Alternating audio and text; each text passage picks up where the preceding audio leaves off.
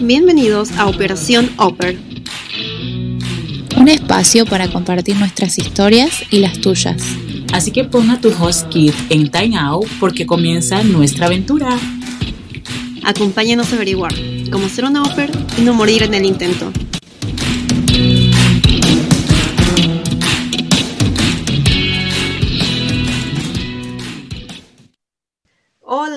Están? Bienvenidos a este su espacio Operación Oper, donde el día de hoy nos encontramos con Lore, con un episodio un poco salido de nuestro esquema habitual, ya por las fiestas de fin de año, para un poquito recordar, animarnos y sacar esos highlights en este año súper loco que vamos viviendo en esta experiencia. ¿Cómo estás, Lore? ¿Qué tal?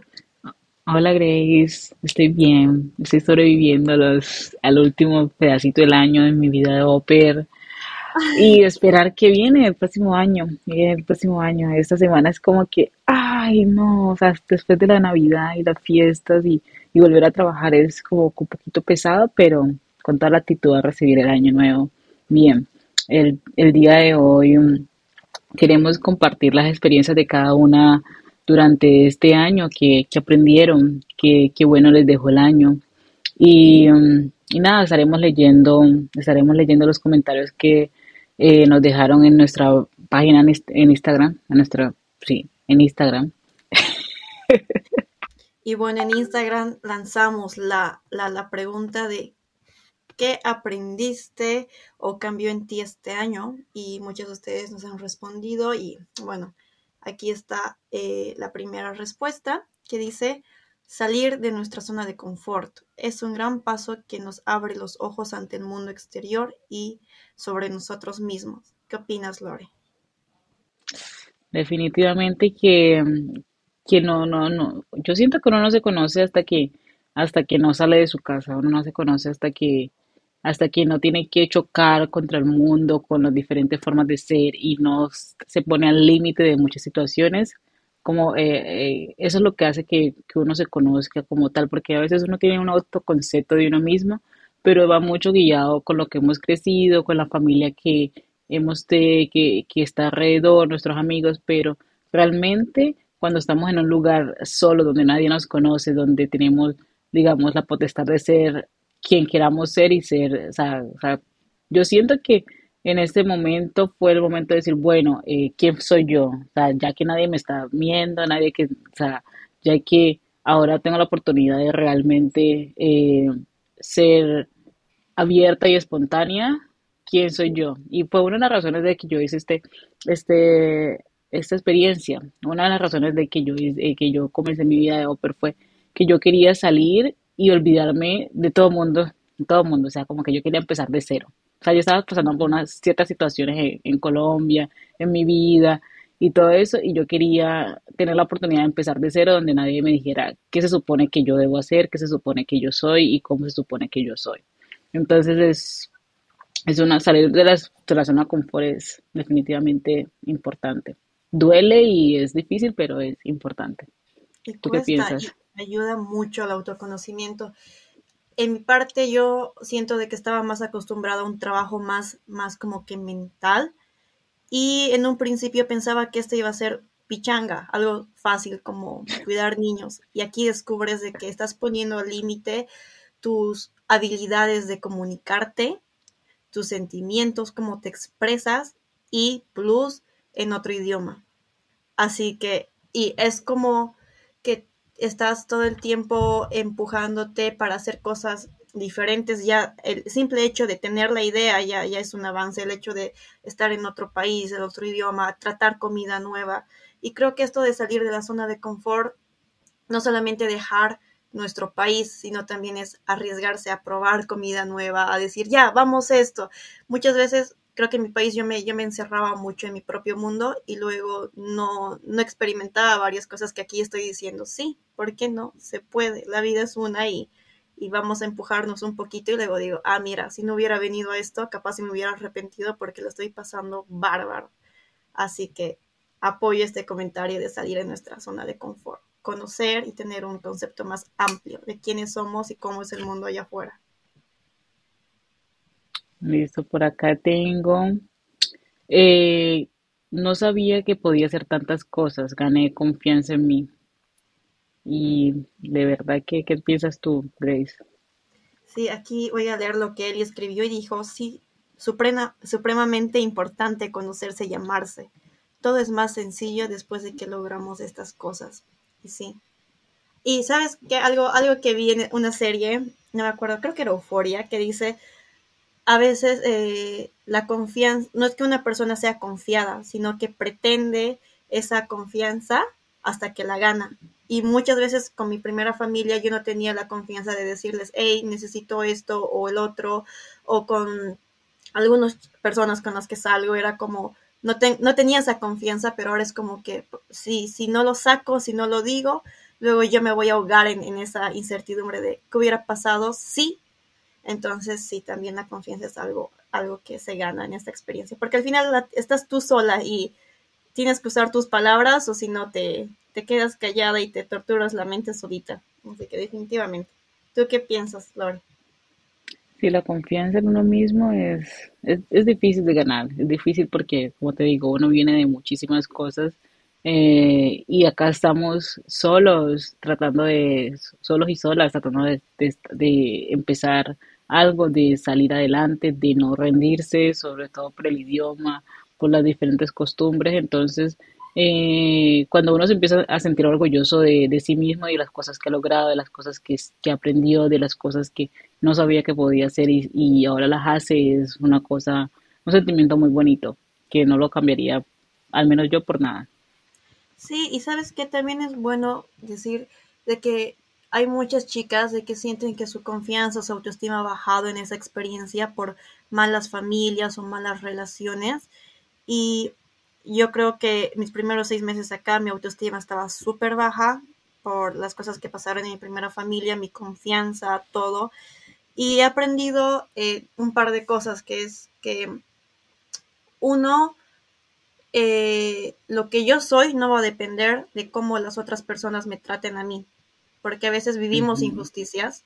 eh, en este país, en cualquier país podemos vivir injusticias, pero eso nos puede bajonear la autoestima, la confianza, pero al final nosotros, o sea, le damos el poder a las otras personas y es mejor como que no, no darle esa, esa importancia. Y lo segundo es de que las cosas pasan. Puede que un día estemos llorando, un día diga, ya no aguanto más esto, me quiero ir.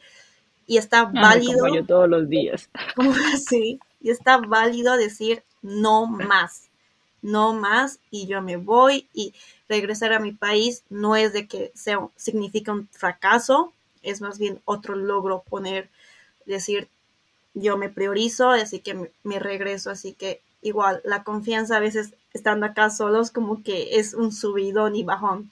Y cuando está bajo, para las chicas que nos escuchan, es momentáneo y después ya, ya va, va, va a pasar.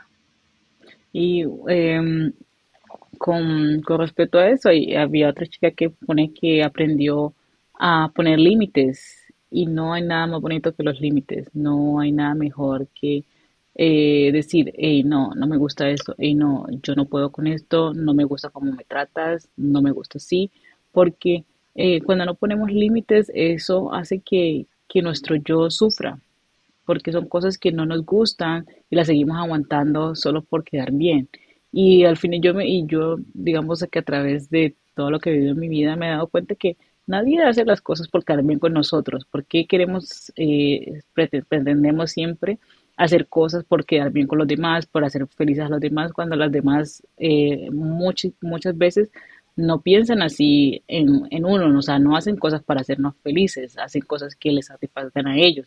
Obviamente todas las personas no son iguales, obviamente todas las situaciones no son iguales, pero eh, aunque son egoístas, siempre toca que priorizarse uno, tenerse confianza y poner sus límites, porque er- es el reflejo de lo que sos como persona y de cuál es el trato y el amor que vas a recibir. Obviamente hay situaciones injustas y todos hemos sufrido in- injusticias, pero por ahí empieza el dejar de sufrir injusticias, poner límites y decir no, eh, esto no es justo conmigo, eh, a mí no me gusta que me traten así, esto no es correcto. Entonces yo creo que es el principio de, muchas cosas buenas poner límites. Sí, yo sigo trabajando justo en eso porque me cuesta decir, hey, ah, creo que ya estoy 20 minutos como que tarde o no sé, me, me cuesta mucho. Así que sigo trabajando en eso. ¿Y tú, Lore, tienes algún ejemplo donde hayas puesto un límite a tu host family? Porque a los host kids es fácil, o sea, ya, hasta aquí, no hay más. Pero ¿tienes algún ejemplo cuando hablaste con alguna familia y dijiste, che, esto está pasando, no me parece? ¿O cómo lo Eh, abordabas? yo siento que siempre soy muy abierta, trato de ser nice, pero abierta. La única vez que siento que así como que sí me tocaba decirlo, a veces como que sí me lo guardo, cuando veo que pues, ah, bueno, no pasa nada. Pero una vez cuando recién llegué a mi cuarta familia, algo así, creo, no, no, a la, ter- a la tercera, a la tercera familia, y ellos eh, me ponían a trabajar así, o sea, digamos, entraba a las, digamos, a las 8 y salía a las 8 o entraba a las 10 y salía a las siete Y entonces, y me te ponían a trabajar incluso en los fines de semana, o sea, medio, mediodía el sábado. Y yo como que, pero siento que estoy trabajando mucho, o sea, sumé, resté las horas y yo dije, no. Y yo le dije un día así, random, estábamos en la cocina, yo le dije, you know, eh, lo que pasa es que el programa dice que, que debo trabajar 45 horas por semana y si tú te vas a esta hora y, y, el papá se quedaba en la casa y así igual me hacían trabajar. Y si tú me trabajas, eh, te vas de trabajar a esta hora y yo trabajo hasta que tú llegas, eso no son, no son 10 o no son 45 horas a la semana, si tú sumas todo eso durante la semana. Y ella me dijo, ah, ya, claro, o sea, si no le digo, pailas, o sea, sigo, sigo sufriendo así y, y sigo trabajando. ¿Qué hicieron? Eh, el papá se quedaba con la, con la niña eh, horas en la mañana para cuando, como él trabajaba por la noche, para cuando él se tocara que ir, eh, yo me pudiera quedar, porque digamos que no estaban en la casa, pero él en el momento sí estaba y, y, y me- y- y podía tener esas horas con ella, pero no lo hacía, solo se quedaba ahí durmiendo, viendo televisión y yo ahí con la niña ahí como tres, cuatro horas de más. Ay, Yo como que no. Sí, Entonces yo como que, mira, eh, las horas no se cuentan así, eh, eso no funciona así, eh, así que organícense. exacto. Bien. O las horas en el monitor, que pareciera que no estás haciendo nada, pero igual estás trabajando. Y, y me dijo Miguel, sí, sí, si tú no puedes salir de la casa e irte, o sea, dejando esa responsabilidad, tú estás trabajando. Si están Sí. durmiendo o algo así, que es importante conocer estas cosas para, como decíamos, poner los límites y estar informadas. Importante. Lo que, a mí lo que me pasa es que yo casi todas esas cosas las digo al principio, cuando estoy en las entrevistas, entonces no me toca que repetirlas en el, en el, en la, digamos, en las situaciones. Es, este es el día que todavía mi actual mom me pregunta, ¿estás cómoda con eso? Y yo como que, o sea, creo me la quedo mirando como que sí, o sea, ¿qué más puedo decir? Pero pero sí me pregunta si estoy cómoda con el horario y yo como que póngame lo que sea, pues ya, o sea, igual está dentro de mis horas, o sea, no me puedo quejar porque está dentro de mis horas de trabajo, está dentro de lo que está marcado, entonces obviamente que no le puedo decir nada, pero ella sabe que yo soy como jodida con eso, ella me pregunta, ¿estás de acuerdo? Eh, ¿te gusta así? Ah, y un día me pasaba que, ya sin, sin alargarme tanto, me pasaba que yo trabajaba nomás de lunes a jueves y luego cuando se acabó, cuando se acabó el verano me empezaron a poner viernes, pero me ponían viernes por la noche, entonces me partían el día, o sea, no podía hacer nada. Entonces le dije, ¿sabes qué chicos? Eh, yo preferiría que ustedes me pongan los viernes por la mañana y yo así ya salgo, ya sé que yo tengo, digamos, el tiempo libre, porque cuando ustedes me ponen por la tarde, por la tarde, yo no alcanzo a salir porque tengo que estar corriendo haciendo cosas. Entonces, eh, miren si les gusta así y, y hablemoslo. Pero todo es de hablar y como que no dejar que, que la gente, digamos, imponga cosas sin conocer tu perspectiva, porque si tú no hablas, ¿quién va a saber qué estás sintiendo? Exactamente. Nadie puede leer nuestra, nuestra mente. Y muchas veces al venir aquí pensamos de que las cosas que ellos tratan de imponer es porque así son todos los americanos. Pero en realidad, sí, o sea, hablamos y, de- y decimos lo que estamos sintiendo, cómo estamos percibiendo, te das cuenta de que hay una gran variedad y también esto se acomoda, es un trabajo en equipo, el que haces con las familias, así que eh, puedes, puede haber cierta flexibilidad de ambas partes, así que por eso es importante eh, expresarse y comunicarse, es, es muy, muy, muy, muy saludable.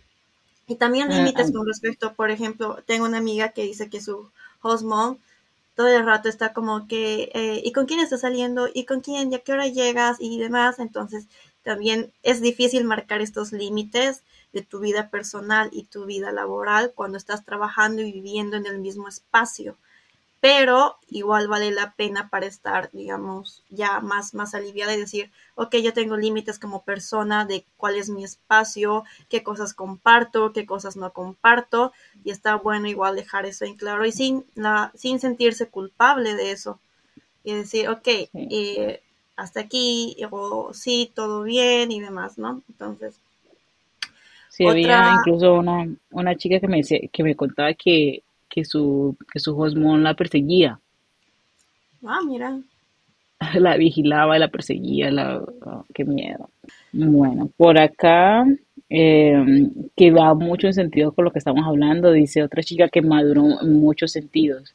Y es parte del proceso, o sea, este proceso te, te forza a, a crecer muchísimo, o sea, o creces, o sea, si te, si te vas de este proceso sin crecer, sin madurar y sin aprender, sin aprender mucha confianza, eh, no digo que no hiciste nada, pero, o sea, este, esta situación, este programa es como que bueno para eso, para crecer y madurar, porque le toca a cada uno hacer, hacer, tomar sus propias decisiones y, y pensar en uno. Porque pienso que al menos la mentalidad que yo tenía es tomar decisiones pensando en muchas personas, pensando en mi familia, en mis hermanos, en mis papás, en mis abuelos.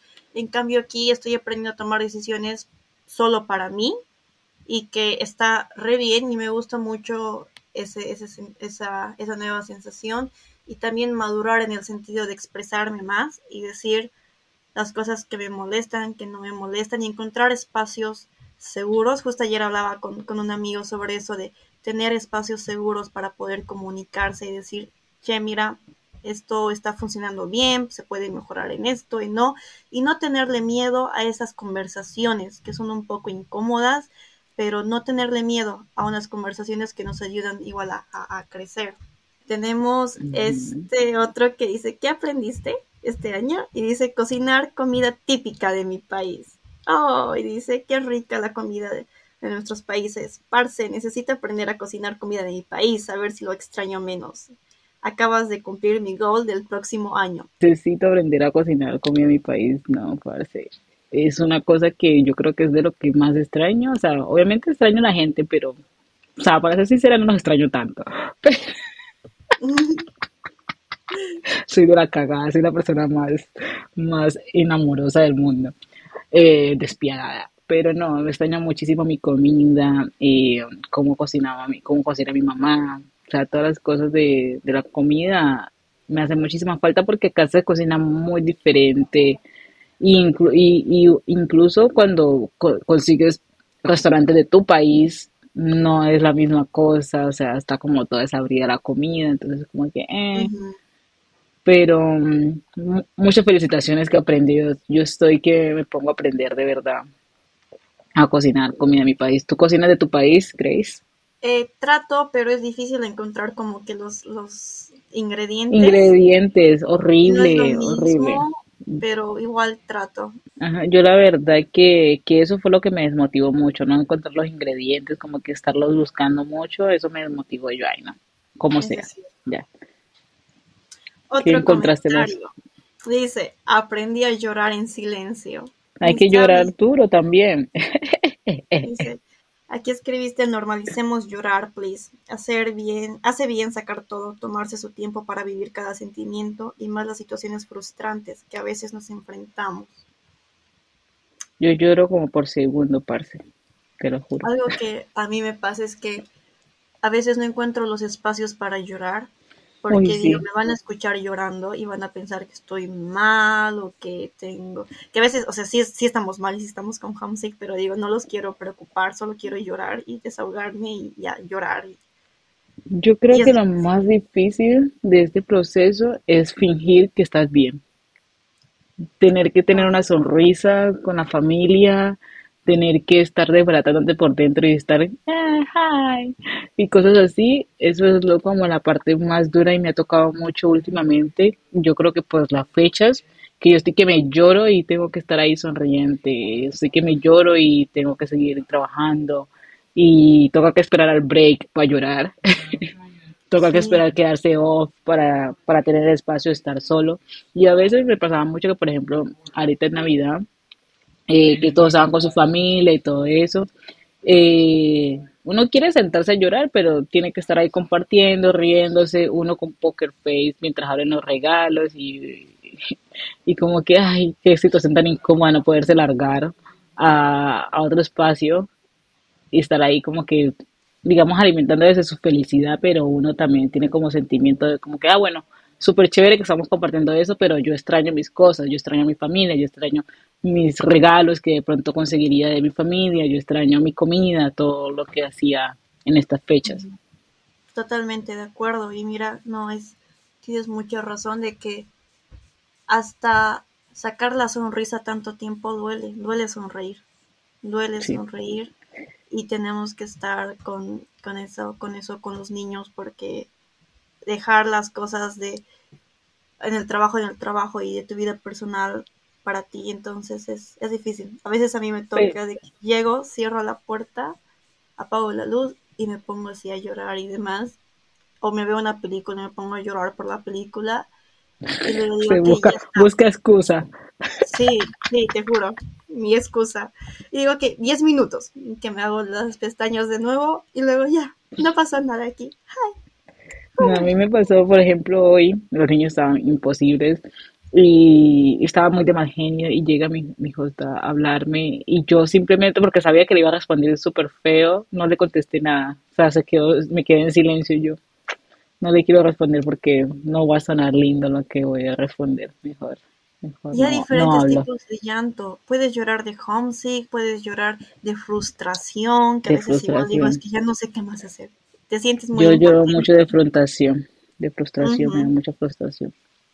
Así que chicas, lloren, hay que llorar, saquen su espacio para llorar, que siempre eh, hay que darle también espacios a los sentimientos tristes, o sea, no es que las esté mandando a, a deprimirse ni nada de eso, pero eh, los momentos tristes son los que nos hacen apreciar eh, las cosas lindas que, que tenemos y son los que nos hacen luchar por mejorar la situación en la que estamos, porque anhelamos estar mejor. Entonces, si no hubieran momentos tristes, no, anhelaríamos estar en, en alguna situación mejor. Entonces, eh, todos los sentimientos son válidos y son buenos porque nos enseñan cosas, así que hay que llorar en silencio, hay que llorar a viva voz y hay que decir, no me gusta esto y seguir con, con las cosas que de verdad nos hacen bien.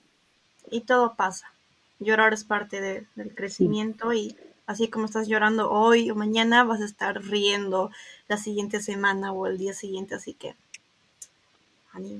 Por acá dice una amiguita de nosotros, aprendí a quererme y apreciar la compañía de uno mismo. Y por aquí pues, el comentario dice, amamos aquí, apuesto que les ha ayudado a relacionarse mejor con el exterior, podemos escoger mejor con quién compartir, donde recibimos lo que nos merecemos. Amor propio, muchachos.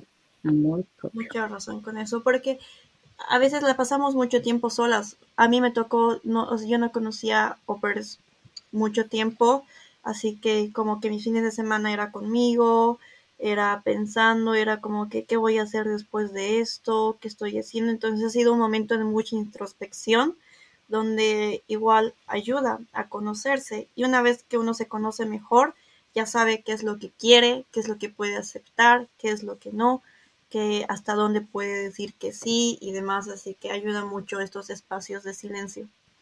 Sí, sí, sí, terapia, uy, terapia es importantísimo. Yo estoy que me apunto a todas las terapias, sino que tampoco me queda tiempo para hacer terapia. Pero chicas, se necesita ayuda y, y, terapia no significa que están locas, que están de súper deprimidas, que algo está mal. Terapia es saludable para, para a veces tener a alguien eh, donde expresar todos tus sentimientos, ser completamente abierto y reorganizar las ideas. A mí me, cuando estuve hace mucho tiempo en terapia, yo, yo lo hacía por hobby, o sea, ni siquiera era que, o sea, que, uy, pero me, me gustaba ir a terapia porque tenía con quien conversar, porque esa persona me ayudaba a analizar mejor mis situaciones, así que si alguna vez te ha pasado por la cabeza hacer terapia, pero te da miedo de que qué dirán o te da miedo de que eh, se desordene algo en tu vida, porque a veces hay muchas personas que les da miedo como abrir esa caja de Pandora y decir, no, se me va a desbaratar la vida. Eh, es algo saludable y mejor tarde que temprano. Mejor tarde que temprano. No, mejor temprano que tarde. Ay, no. Mejor tarde que nunca. mejor, mejor, tarde que temprano. Mejor temprano que tarde, tarde que nunca. No, mejor temprano que tarde. Es que es martes, muchacha. Es martes y el cuerpo lo sabe. Qué cosa. Ay. Ay, sí, último comentario dice a no quedarme callada ni aceptar todo lo que digan porque sí.